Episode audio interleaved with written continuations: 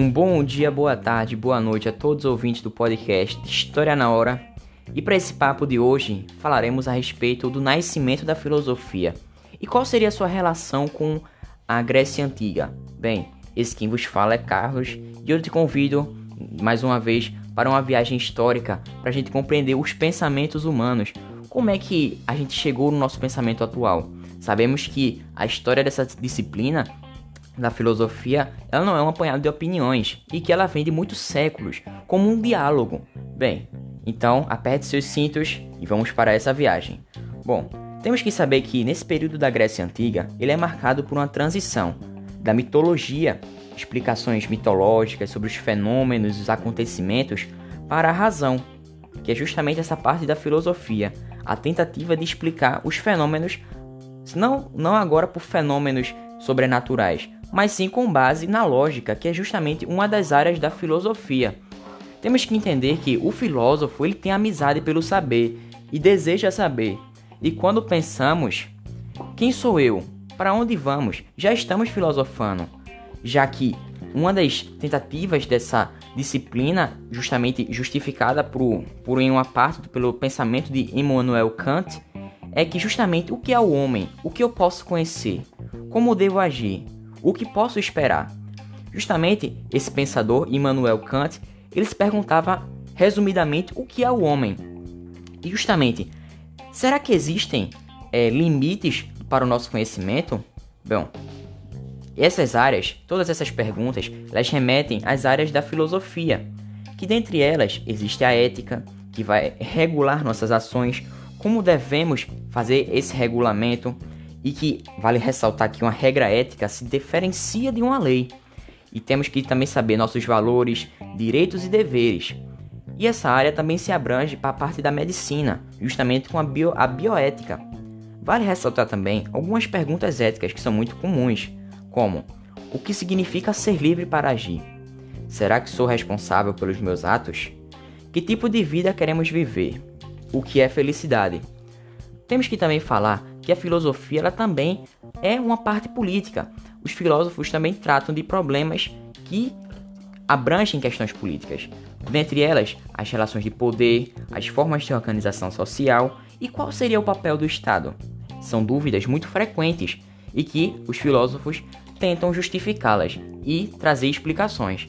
Também temos a área da epistemologia, que são as origens do nosso conhecimento, até onde podemos conhecer, Será que existe conhecimento inquestionável? Como podemos obter o questionamento sobre o mundo? Existe também a parte da estética, que estuda justamente a beleza, a arte e o gosto, justamente a capacidade de apreciarmos e julgarmos por nossas percepções visíveis. Bom, perguntas frequentes sobre essa área são: o que faz com que consideremos algo belo? A arte transmite uma verdade geral? O que define uma obra de arte? A arte tem alguma relação com a moralidade? Vale também ressaltar a parte da metafísica, que estuda as realidades imateriais e inacessíveis aos nossos sentidos. Dentre elas está a parte da ontologia. Também vale dizer que existe justamente essa dificuldade em explicar o que é filosofia, já que curiosamente a própria pergunta já é filosófica. E existe inclusive uma área da filosofia que reflete sobre a natureza dessa própria disciplina, que é justamente a metafilosofia. Vale dizer também que justamente existe a área da lógica, como eu te falei no início, a busca pelo rigor no raciocínio, explicar os fenômenos não agora por origem mitológica, mas sim por um raciocínio, que isso foi essencial para os filósofos, justamente que o correto raciocinar é dirigido pela lógica. Mas eu falei o tempo todo de filosofia, das áreas da filosofia, mas, bem, temos que falar sobre como ela nasceu. Temos que falar também que esses filósofos eles se reuniam para debater na Ágora de Atenas, com o objetivo de discutir questões políticas. A obra Escola de Atenas, de 1509, pintada por Rafael Sanzo, retrata a escola de Atenas, onde está Platão apontando para cima e Aristóteles apontando para baixo. Bem, além disso, existe a figura do filósofo Diógenes, que abandonou, abandonou suas riquezas E agora, ao meio-dia, ele anda com a sua lamparina acesa à procura de um governante honesto. E justamente, volto à seguinte pergunta: será que existem ligações com os dias atuais? Essa atitude do filósofo Diógenes? Bem, voltando para que a nossa reflexão possa continuar, para que o nosso papo possa prosseguir, a filosofia vai nascer no século XVI a.C., já que os gregos antes dela recorriam aos mitos, que, como eu te falei, são narrativas orais que podem ser distorcidas, já que elas são passadas de geração em geração, e as explicam a existência do mundo, os fenômenos naturais, a origem da sociedade, os valores e ideais a serem seguidos, além de noções de sacralidade e o sentido dos rituais. Bom, vale ressaltar que para os gregos, os mitos eram verdades absolutas, sendo a única maneira de explicação. Bem, e que vários mitos juntos vão formar a mitologia.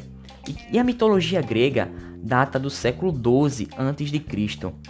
E Homero é um dos principais escritores. Temos com ele os, as obras Ilíada e Odisseia, que vai, que vai, na obra de Ilíada, mostrar justamente a guerra de Troia e a volta de Ulisses no livro Odisseia, que vai justamente passar por muitas coisas junto aos seus companheiros, passando por vários monstros, inclusive sereias. Por isso, em uma das suas partes, em uma das suas aventuras, ele pede para que ele fosse bem amarrado no mastro do navio, além de ser necessário o uso de cera e abelha no ouvido, para que os marinheiros não ouvissem as sereias. Bem, temos que falar também de Exildo. Não podemos falar desse contexto sem, sem não citá-lo, que ele vai escrever a teogonia, que é justamente a origem do universo e dos deuses. Além de falar também e escrever o, o livro Trabalho e os Dias, em que ele trata a ideia de que o ser humano aprendeu a trabalhar com os deuses do Olimpo, que também eles tinham emoções. Assim, podemos dizer que os deuses se relacionavam com os humanos, formando semideuses. Temos também a presença de Heródoto, que faz uma coletânea de dados sobre as práticas culturais e vivências religiosas. Desta forma, ele anotava tudo de diferente na cultura dos outros povos. Também podemos citar que a mitologia grega ela era formada predominantemente pelos deuses Zeus, Ares, Atena, Afrodite, Eros, Hermes, dentre outros e outros seres mitológicos. Podemos citar também, de maneira muito importante, de que o fogo significava a sabedoria, a racionalidade. Podemos saber também citar que Prometeu ele vai roubar o fogo de Zeus e dar aos homens. E como e esse fogo justamente significa a sabedoria, a racionalidade. E como castigo, Prometeu todos os dias, todos os dias terá um corvo que irá comer o seu fígado e toda noite ele se irá se regenerar, já que Prometeu ficou acorrentado. Vale dizer também que a gente pode, nesse, nesse nosso papo, tratarmos também da, do pensamento de Francis Cornford, já que ele pensava que, antes da filosofia, o ser humano era voltado para o politeísmo. Ele levava a dificuldade de perceber completamente os objetos fora do homem. Bom, essa revelação da filosofia mostra justamente o caráter dela, dessa disciplina de justificar a descoberta da natureza, de poder explicar justamente quais é, eram as razões dos fenômenos acontecerem. Agora o homem vai buscar explicar isso a partir de uma característica racional.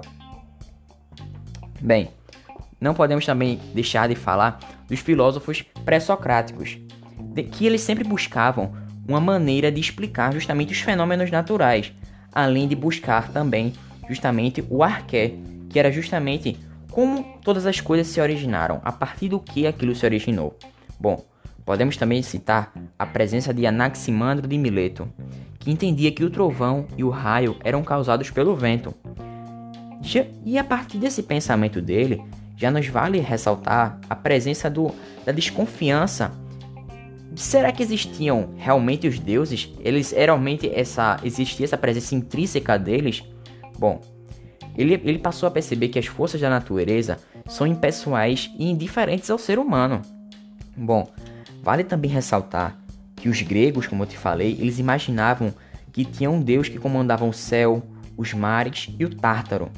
E justamente a mitologia vai explicar a origem do universo a partir da cosmogonia. Importante também citar que esses primeiros filósofos, como eu te falei, citavam o arqué, que era justamente a substância que deu origem, que formou o mundo, que é justamente o princípio e o início de todas as coisas. Com Tales de Mileto, ele acreditava que o arqué era água, já que, em seu pensamento, tudo veio da água, porque tudo que tem vida precisa de água. Justamente ele vai marcar a inauguração da filosofia. Para esses primeiros filósofos, eles foram perseguidos pelos governantes, já que a mitologia era uma ferramenta de controle da população. Além disso, Tales de Mileto propôs a cosmogonia e a cosmologia. Desta forma, estava saindo agora do princípio da cosmogonia para a cosmologia. Vale citar também que seu discípulo, Anaximandro, ele vai defender a presença justamente do apeiron, justamente que era uma massa indefinida e indeterminada que teria dado origem a todas as coisas, e sendo caracterizado assim como um filósofo monista. Existe também o Anaxímenes, que ele defendia que o ar, o ar muito possivelmente o oxigênio, seria o arqué de todas as coisas, já que todo ser precisa de ar. E para que a gente feche nosso papo aqui sobre a filosofia, os filósofos pré-socráticos, também podemos citar a figura importantíssima de Pitágoras de Samos. E eu, como amante da matemática, da, da física e dessa parte das exatas, não poderia deixar de citá-lo, já que ele foi o formador da escola pi pitagórica e que para ele o arqué era um número, e ele criou a palavra filosofia. Desta forma, para ele, tudo o que existe é marcado pela harmonia e pela alma. Ele acreditava que o espírito da pessoa saía após a morte, e ele se, ajoga, se alojava em outro animal, em uma planta ou em uma outra pessoa. Bem, e ele foi responsável pelo fabulosíssimo Teorema de Pitágoras, além de diversas contribuições nas áreas matemáticas, já que é, ele era um exímio matemático. Bom, e eu fico por aqui nesse nosso primeiro papo sobre justamente essa parte da filosofia da Grécia Antiga e, e agradeço pela sua participação. Espero que você tenha gostado bastante.